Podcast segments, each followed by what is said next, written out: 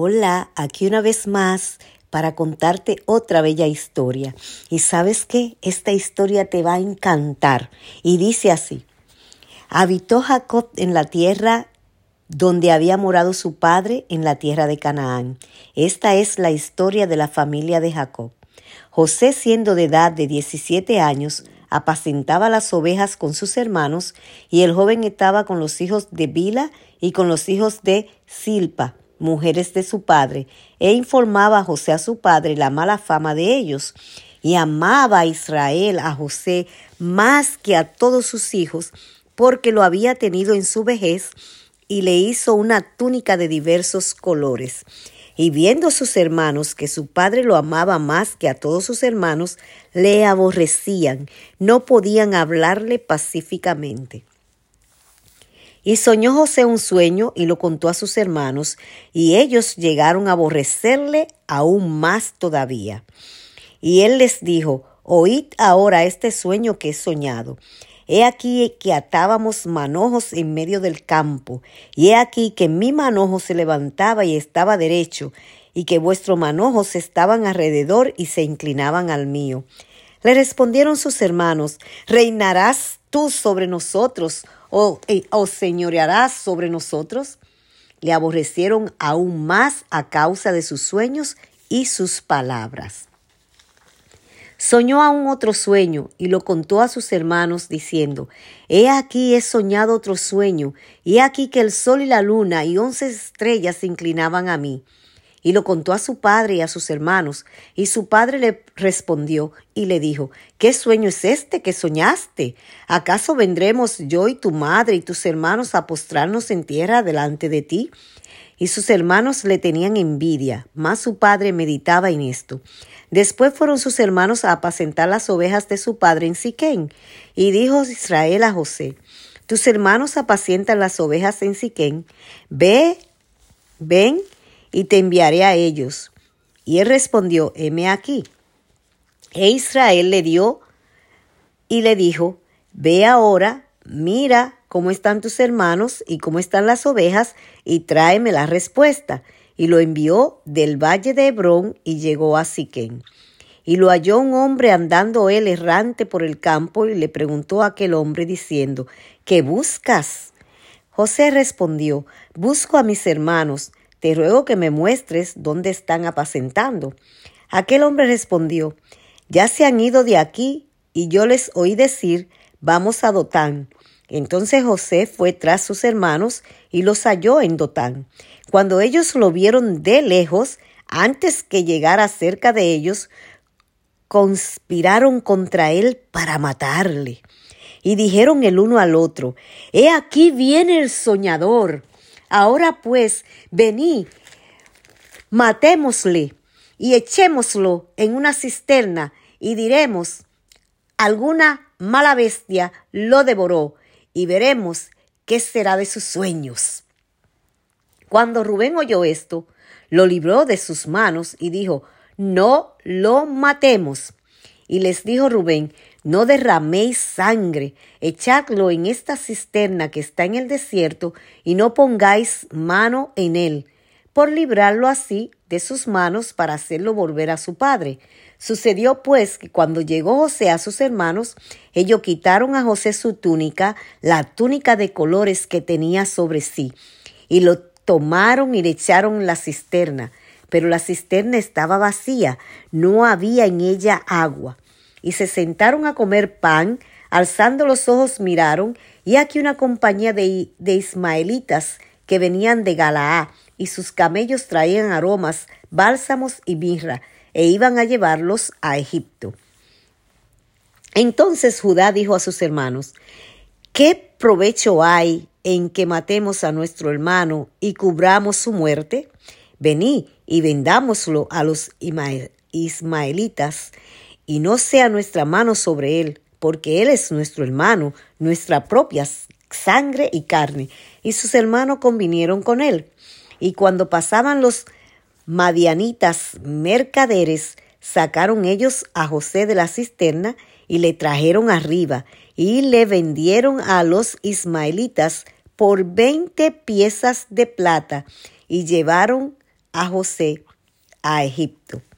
Después Rubén volvió a la cisterna y no halló a José adentro y rasgó su vestido y volvió a sus hermanos y dijo, el joven no aparece y yo, ¿a dónde iré? Entonces tomaron ellos la túnica de José y degollaron un cabrito de cabras y tiñeron la túnica con sangre y enviaron la túnica de colores y la trajeron a su padre y dijeron, esto hemos hallado. Reconocemos ahora si es la túnica de tu hijo o no. Y él le respondió y dijo, La túnica de mi hijo es. Alguna mala bestia lo devoró. José ha sido despedazado. Entonces Jacob rasgó su vestido y puso cilicio sobre sus lomos y guardó luto por su hijo muchos días. Y se levantaron todos sus hijos y todas sus hijas para consolarlo. Mas él no quiso recibir consuelo y dijo, descenderé enlutado a mi hijo hasta el Seol. Y lo lloró su padre y lo lloró y lo lloró. Aquí, querida, querido, pasan muchas cosas. Parece ser que esto era una familia totalmente disfuncional. Claro, hijos de muchas diferentes madres, con diferente forma de crianza. Cada madre ponía su granito de arena en la crianza de cada uno de estos hijos. Y parece que ya en la vejez, Jacob estaba siendo un poco débil con ellos, puesto que odiaban a su hermano menor. Y por mucho que su padre hiciera diferencia entre ellos, eran hermanos. Era una familia totalmente disfuncional, pero aún así la gracia y la misericordia de Dios se encontraba dentro de ellos. José era odiado por sus hermanos porque tenía cualidades que a ellos le chocaba, que a ellos les, les molestaba, porque José era responsable, José era obediente, y eso chocaba con el carácter de ellos, puesto de que ellos Parece que no hacían la cosa muy bien, puesto que José tenía que traer mensaje a su padre de su comportamiento constantemente. Esta también era, puede haber sido una de las causas por la que ellos también, aparte de los sueños que él tenía, aborrecían.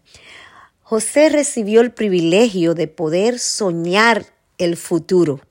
Aunque él no lo entendió en ese momento, ni tampoco su padre ni sus hermanos, Dios le estaba revelando a José que le sucedería a ellos en el futuro. Y él ni siquiera se lo podía imaginar, mucho menos su padre y muchísimo menos sus hermanos, que tenían un carácter un poco cuestionable.